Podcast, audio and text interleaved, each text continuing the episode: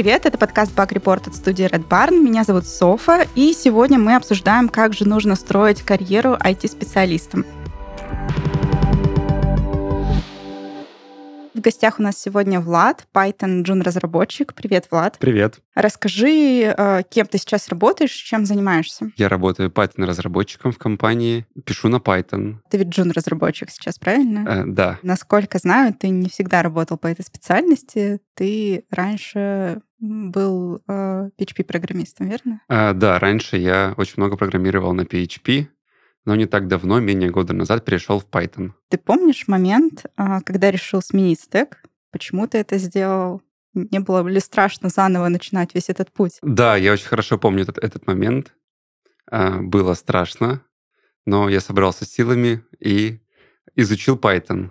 Вот. А, я для себя решил, что хочу быть программистом, но PHP, в PHP я себя исчерпал, поэтому мне нужно было менять стек, и я перешел в Python. А что именно случилось, что ты вот взял такой, все, я с завтрашнего дня начинаю учить Python? Я программировал дол- долгое время на PHP, занимался в основном разработкой сайтов, э, поддержкой сайтов.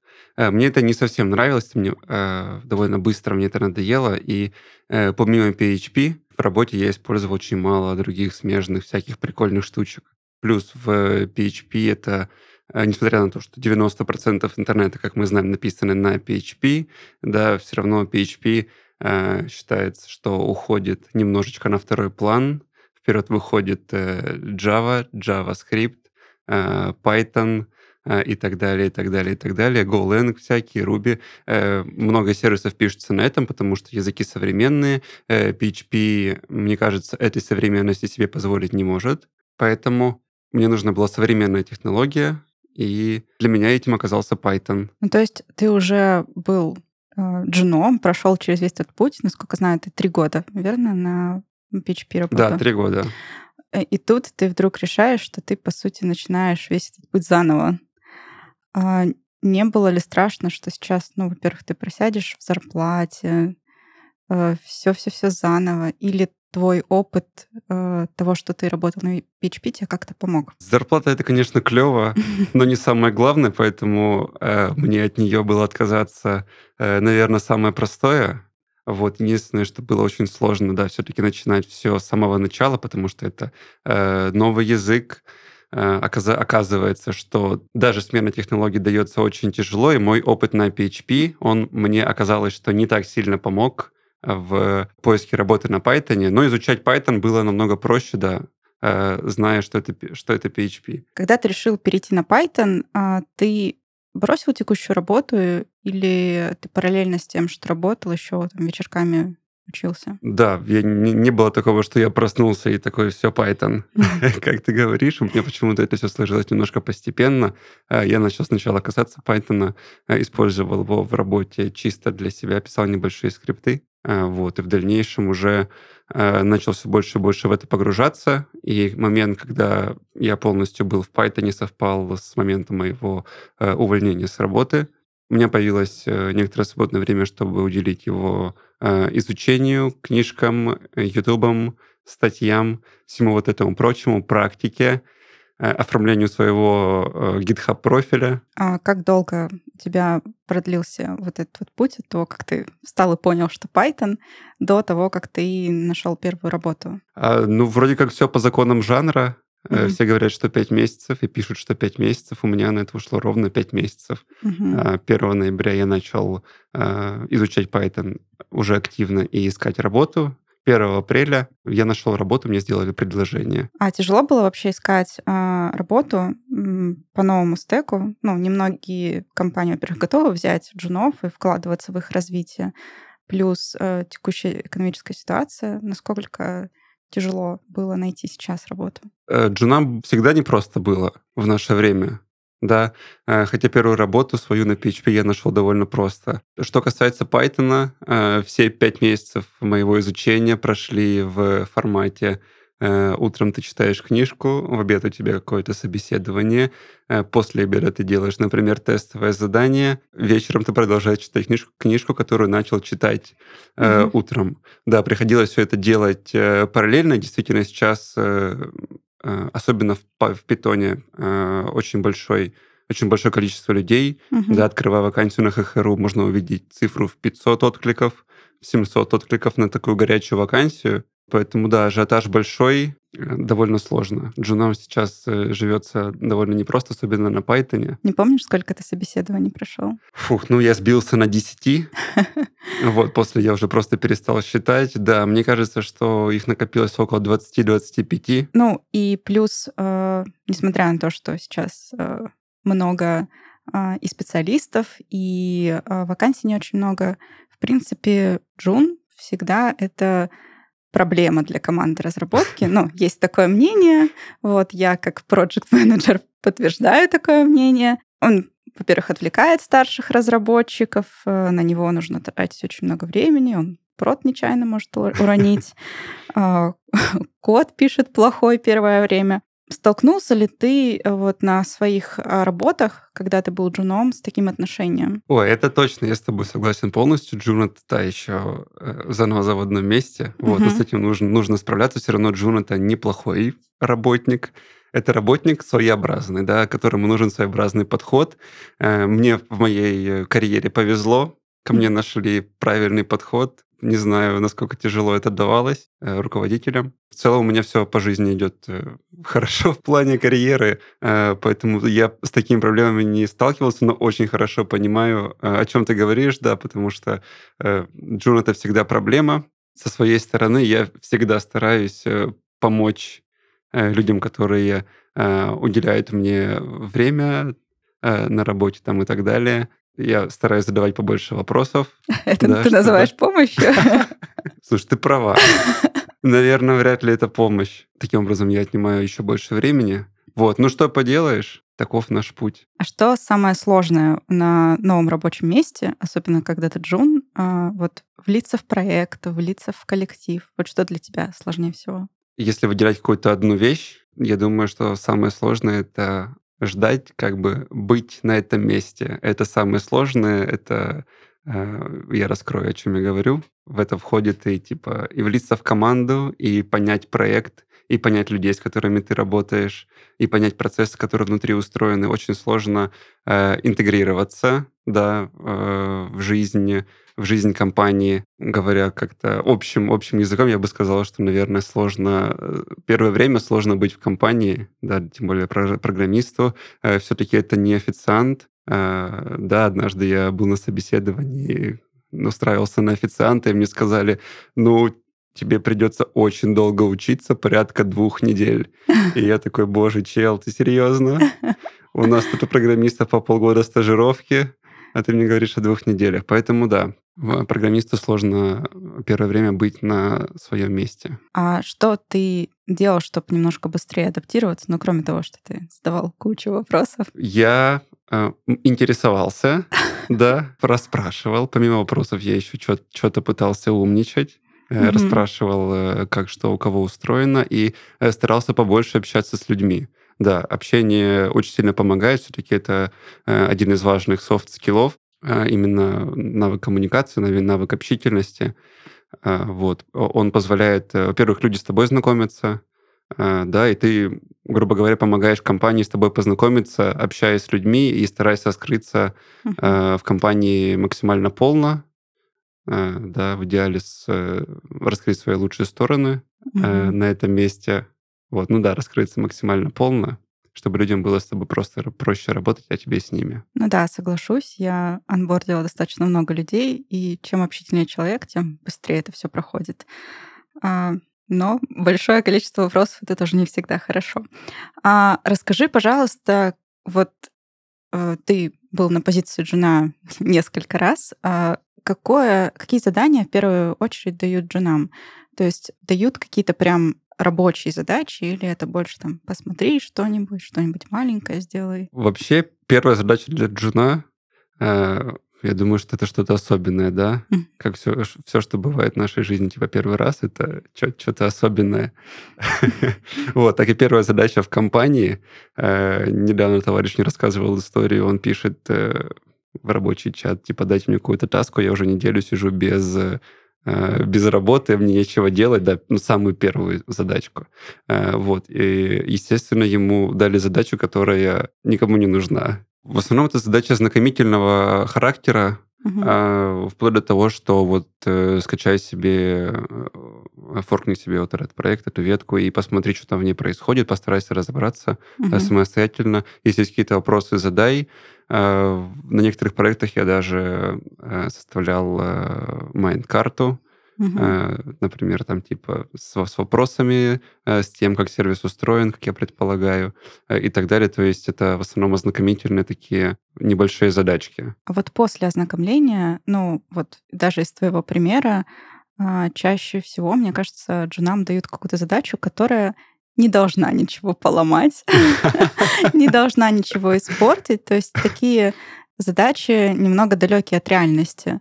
А, Как ты думаешь, насколько это правильно? Ну, с точки зрения безопасности того, что происходит вокруг, наверное, это правильно, а с точки зрения именно развития специалиста? С одной стороны, э, дайте задачу, которая ничего не сломает, так зачем тогда ее делать, если она ничего не сломает? Чтобы дать задачу, чтобы человек что-то делал, разбирался, что там Ну, происходит. ну да, э, это с одной стороны. С другой стороны, если дать какую-то большую задачу, да, то э, небольшую задачу, но какую-то серьезную задачу, что может что-то пойти не так, может что-то сломаться и так далее. Вот. Я думаю, что это границы, правая и левая граница одного, И истина, естественно, лежит посередине. Э, Вот задача команды, задача руководителя э, постараться интегрировать человека максимально э, просто, быстро в рабочий процесс. Вот, тем более новый сотрудник всегда- настроен работать на новом месте, да, первые месяцы они очень са- сами собой получаются очень плодотворными, поэтому я думаю, что задача руководителя найти нужную задачу под вот кон- конкретного нужного нового человечка. Ну, это да. Но все же он джун, он не просто новый специалист. Поэтому легкие опасения по этому поводу есть. А, ну, вот смотря на твой опыт, который уже у тебя был, как бы ты в этой ситуации э, посоветовал бы тому же проекту, тем лиду, какие задачи, вот приходит к вам новый джун, какие задачи им стоит дать? Может быть, параллельно с ним что- кто-то тоже должен сидеть эту же задачу делать. Может быть, какие-нибудь простенькие, там, которые там, команда на два часа оценила, ему дать, он там за 16, дай бог, сделает. Что бы ты посоветовал в этом Ой, случае? вообще я бы устроил конкретный курс э, молодого бойца. В моей карьере есть э, начинающие специалисты, с которыми я работал, да, джуны, да, были в моей карьере, поэтому э, я старался с ними построить работу как вот э, именно как курс э, молодого бойца. Э, я старался дать э, как можно больше задач людям, чтобы э, нагрузить их э, большой работой, чтобы им было все время чем-то заниматься. Сложная задача или несложная, э, я бы скорее давал, посоветовал бы давать сложные задачи, потому что, э, разбираясь со сложной задачей, э, Мгм. ты, естественно, параллельно разбираешься в проекте, э, показываешь себя как специалист, да, и такая хорошенькая встряска э, для нового человека, чтобы он сразу понял, куда он попал, что здесь э, работают серьезные люди, вот, занимаются серьезными вещами. Поэтому я бы устроил э, хорошенький курс молодого бойца.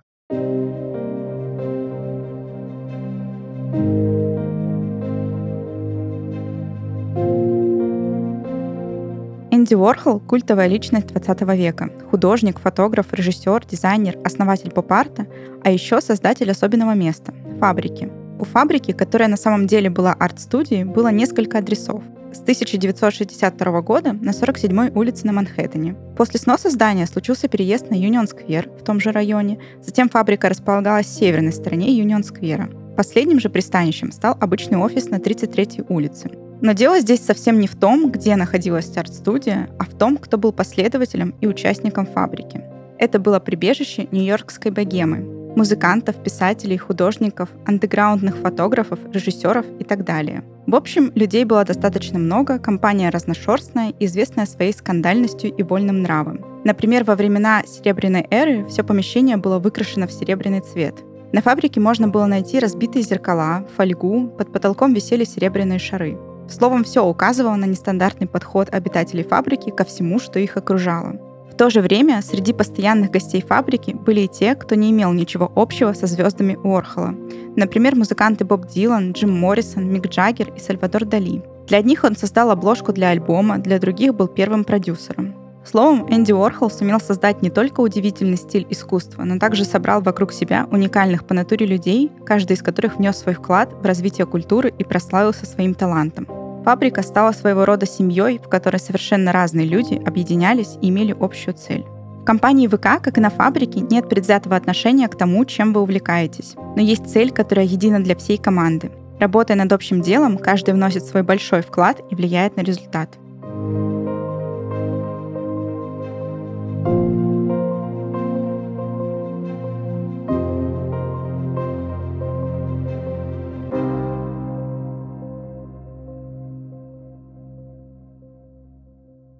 Давай вернемся к тому, какой, в принципе, должен быть уже джун. То есть сейчас требования к джунам немножко выросли, нежели они были несколько лет назад. Что сейчас он уже должен уметь, когда приходит на работу? Насколько скилловым он должен быть? Ну, поскольку э, мы говорим про джуниор-специалиста, да, э, мы предполагаем, что у этого человека есть э, какие-то навыки в программировании, он знает хотя бы по названиям, да, знает технологии, знает с чем люди работают, что на рынке востребовано, что ему нравится и так далее, он знаком с программированием. Достаточно ли этого для работы? Ну, скорее нет.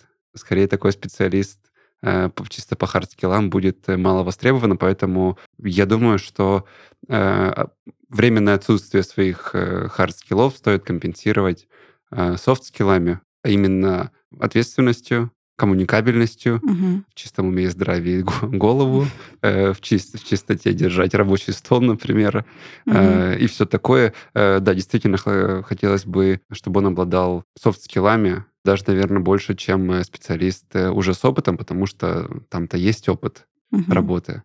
А вот у новичка его нет. Ну да, и тут можно на софт-скиллах выехать. Да, выехать на софт-скиллах, компенсировать, угу. да. А что делать, чтобы вырасти из жена? Достаточно просто делать рабочие задачи или нужно что-то еще? Я думаю, что самой работы, возможно, будет достаточно. Угу. Но э, смотря какие э, временные рамки для себя там в развитии ты ставишь, да, если этот срок, он, в принципе, для тебя не ограничен, то работай работу благополучно, и, э, дай бог, научишься э, программировать и хорошо работать, э, хорошо делать задачу. Но если же у тебя большие планы на карьеру, угу. большие планы на, насчет э, будущего, э, да, то э, стоит э, особое внимание уделить и про саморазвитие, чтению книг. Э, практике регулярной, э, чтению статей, заглядывать на, почаще заглядывать на Хабар, на Stack Overflow, и так далее. Если мы говорим про Python, то э, читать э, документацию, знать обновления, все э, пипы, Э, и так далее. Угу. Вот что вообще происходит в комьюнити, держать руку на пульсе. И э, как жаль, что в сутках 24 часа. Это очень мало. Я недавно тоже задумалась об этой вещи, что 24 часа это очень мало, но я так подумала, что если бы было 28, я бы все равно не успевала и еще бы больше уставала. Этого было действительно бы мало, да. А, поэтому действительно я стараюсь э, саморазвитию выделять э, а, как можно больше времени да, в сутках, но не забывая о, а, об отдыхе, мы знаем всех этих ребят из Инстаграма, которые пейте воду, работайте по 20 часов в сутки.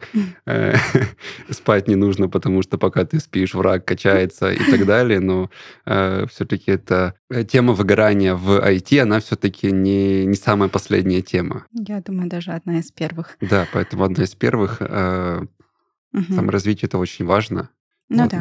Ну, важно держать баланс. Вернувшись к вопросу, если ты все-таки работаешь над рабочими задачами только, не будет ли такого, что ты будешь очень узконаправленным специалистом и вот уметь только вот то, что есть ну, там на конкретно твоем продукте, проекте и не дальше. Да, я с тобой соглашусь. А, скорее всего, все-таки это будет общая э, какая-то узкая специфика, да, как в случае, в моем случае это медицинские сервисы.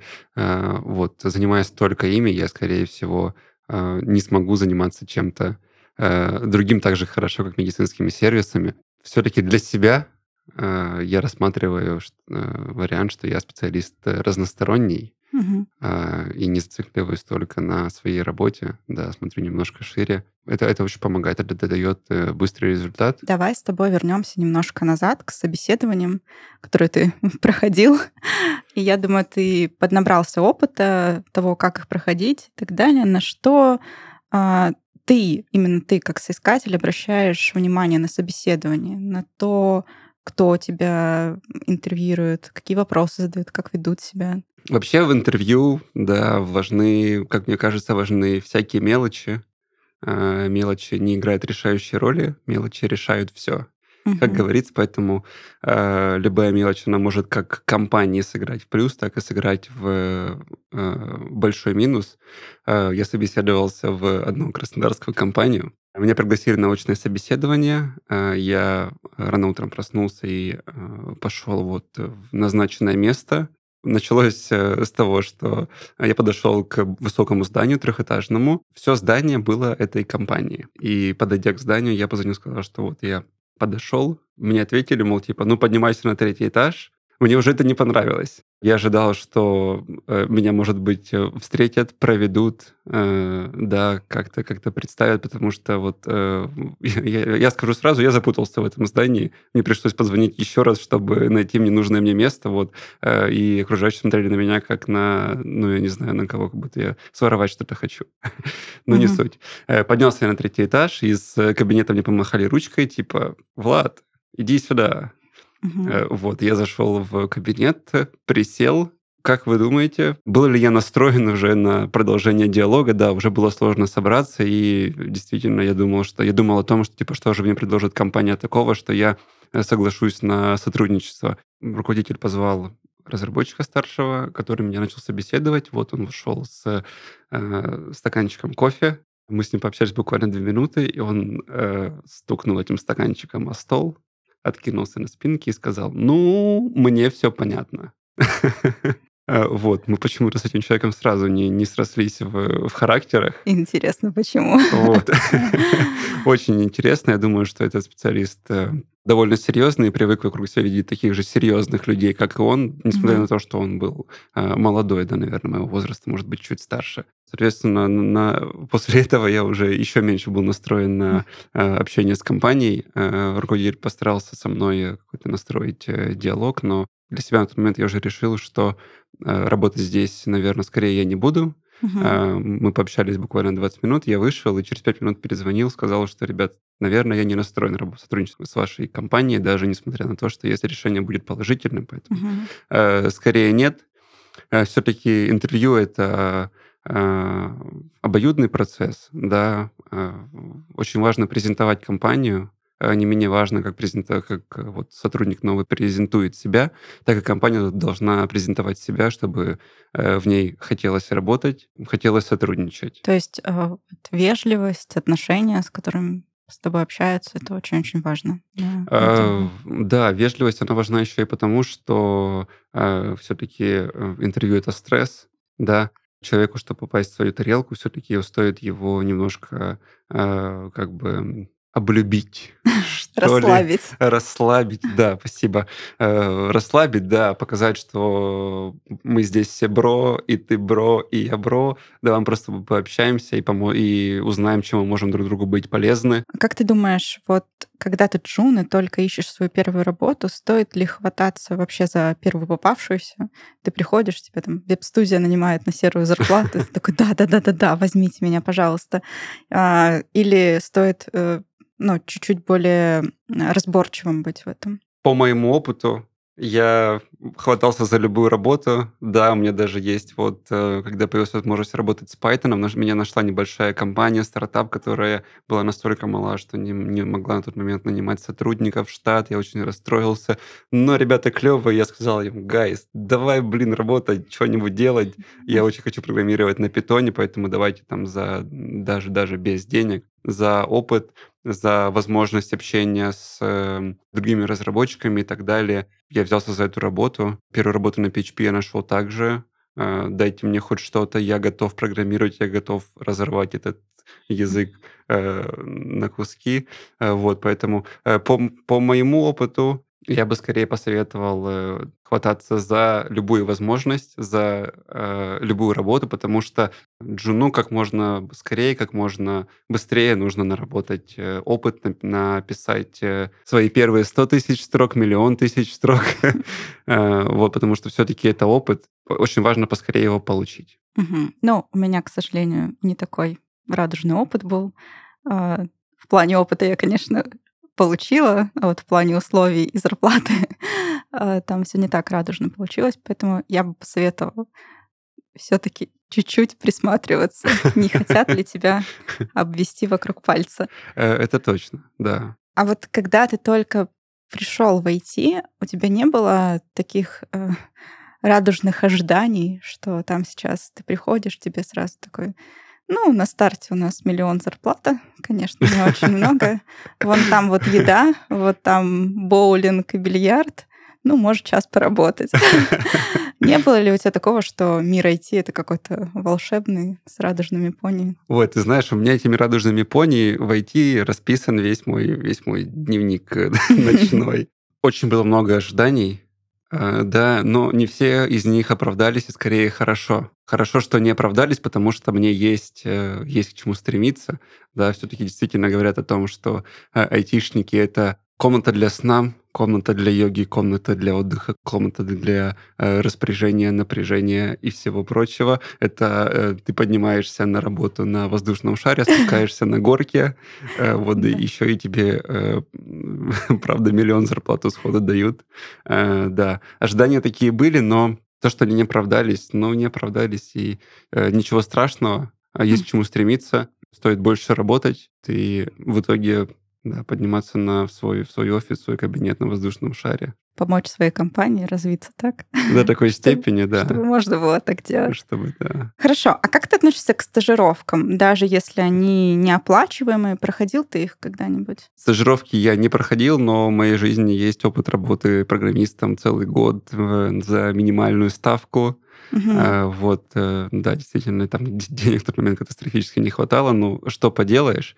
А, к стажировкам я отношусь э, положительно, потому что все-таки самое сложное в карьере айтишника — это не э, само IT, это войти в IT, у меня на это ушло очень много времени, да, даже с моим опытом работы три с половиной года на э, войти в Python все-таки оказалось очень тяжело.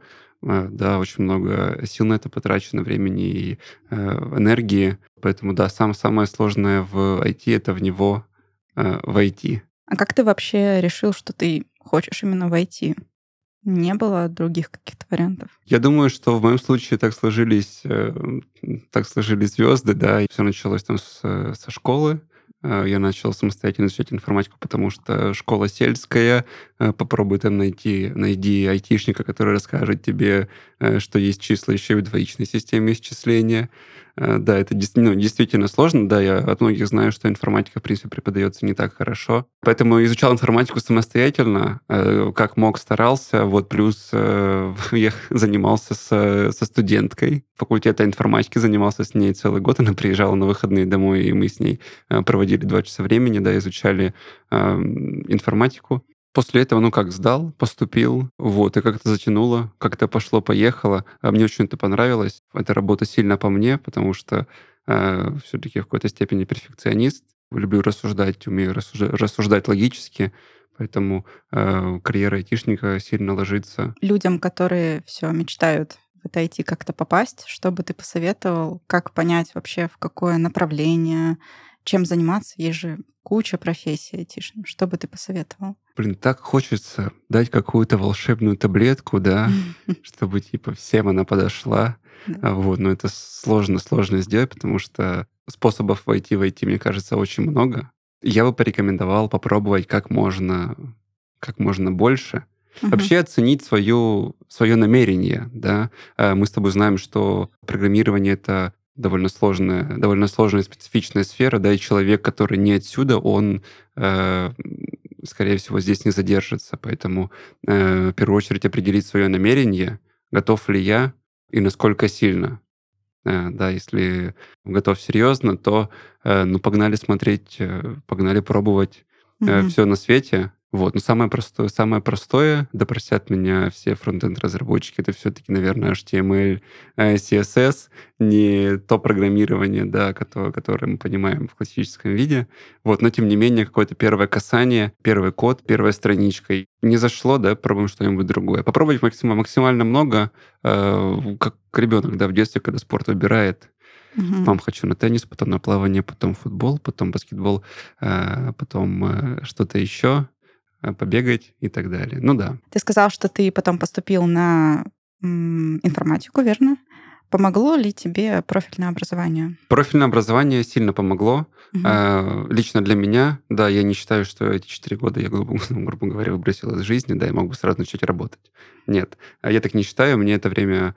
Э, в это время я занимался очень много учебой, вот, и, и меня хотя бы научили думать как программист, да, думать как математик, э, знать э, некоторые интересные формулы э, и так далее. Меня научили, в принципе, учиться программировать. На этой базе вообще было довольно просто изучать и PHP, и Python. Я знаю разработчиков, которые пришли в IT из какой-то другой профессии, не связанной с программированием. Вот там вообще не чувствуется, что э, у людей не хватает базы mm-hmm. математической, базы программистской, базы э, насмотренности, да, потому что э, все-таки за время, за эти четыре года я коснулся ни одного языка и решил даже, наверное, не, не 100 задач, а и то больше. Э, вот поэтому у меня уже есть какая-то насмотренность, э, знание алгоритмов. Угу. Все-таки IT — это же очень большая сфера. И помимо простого программирования, там есть еще и алгоритмы. Угу. И волшебные базы данных. В этих базах данных тоже целая куча всего разного интересного. В IT есть все-таки и много языков, да, от ассемблера до заканчивая, начиная с ассемблера, это очень низкоуровневое программирование, заканчивая естественным языком, да, где типа программы могут строить строится даже на русском языке. А как ты думаешь, вообще образование именно профильное, именно вузовское, обязательная история для IT? Это точно не обязательно. Mm-hmm. вот, есть опыт моего хорошего друга, который пришел в IT, имея красный диплом факультета управления mm-hmm. и психологии. Вот, он сейчас работает сеньором-помидором в компании, да, программирует на, на JavaScript, пишет на React, очень-очень хороший специалист, mm-hmm. и он стал для меня настоящим примером, да, несмотря на то, что человек совсем из э, другой сферы, но за время вот... Э, кстати, у него интересный путь. Он э, начал с Java, mm-hmm. да, из Java перешел потихонечку в HTML, мы с ним поработали, кстати, вместе.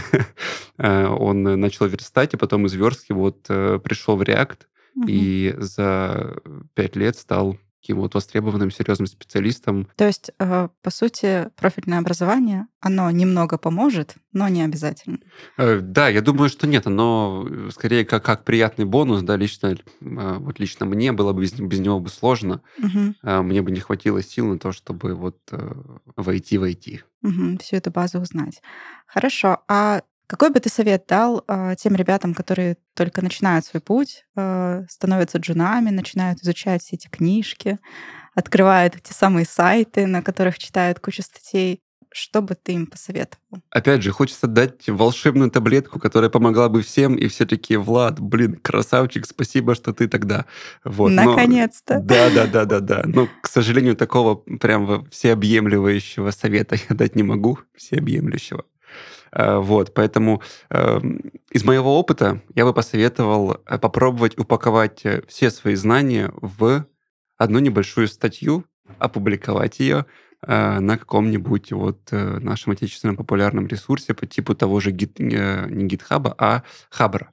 Хабра. Чем это поможет? Во-первых, э, все-таки ты попишешь рукой. Прикол шпаргалок в том, что ты их типа пишешь рукой, да, и пока пишешь, ты все запоминаешь. Вот, угу. поэтому это способ оформить, закрепить свои знания э, в голове э, касаемо вот, ну, чего изучаешь. Оформляя это все в статью, знания мало того, что закрепляются, они еще и структурируются. Вот. mm И третья, самая главная фишка, на это смотрят другие люди и говорят, слушай, ну вот тут вообще-то не так. А вот тут, конечно, ты красавчик. Моя статья там на Хабре, там что-то около 15 тысяч просмотров, да, это э, средний показатель, но тем не менее э, там есть очень полезные, очень ценные комментарии, и во многих вопросах э, я разобрался именно вот э, э, через эту статью. Мгм. Э, Да, оказалось, что там по, нек- по некоторым моментам я знал вообще неправильно, знал фигню. Вот, поэтому мой совет – оформить свои знания в статью, попробовать ее опубликовать, если не страшно. Хотя даже если страшно, надо публиковать. Вот это очень сильно вам поможет. Хорошо. Спасибо большое, Влад, что поделился своим опытом несколько раз джунства. Спасибо вам. А сегодня мы поговорили о том, насколько тяжело, но интересно быть женом, с чего стоит начать, чтобы попасть в IT. А наш выпуск подошел к концу. А, С вами была Софа и подкаст Баг Report. Ставьте лайки на всех платформах, комментируйте и делитесь с друзьями. Всем пока!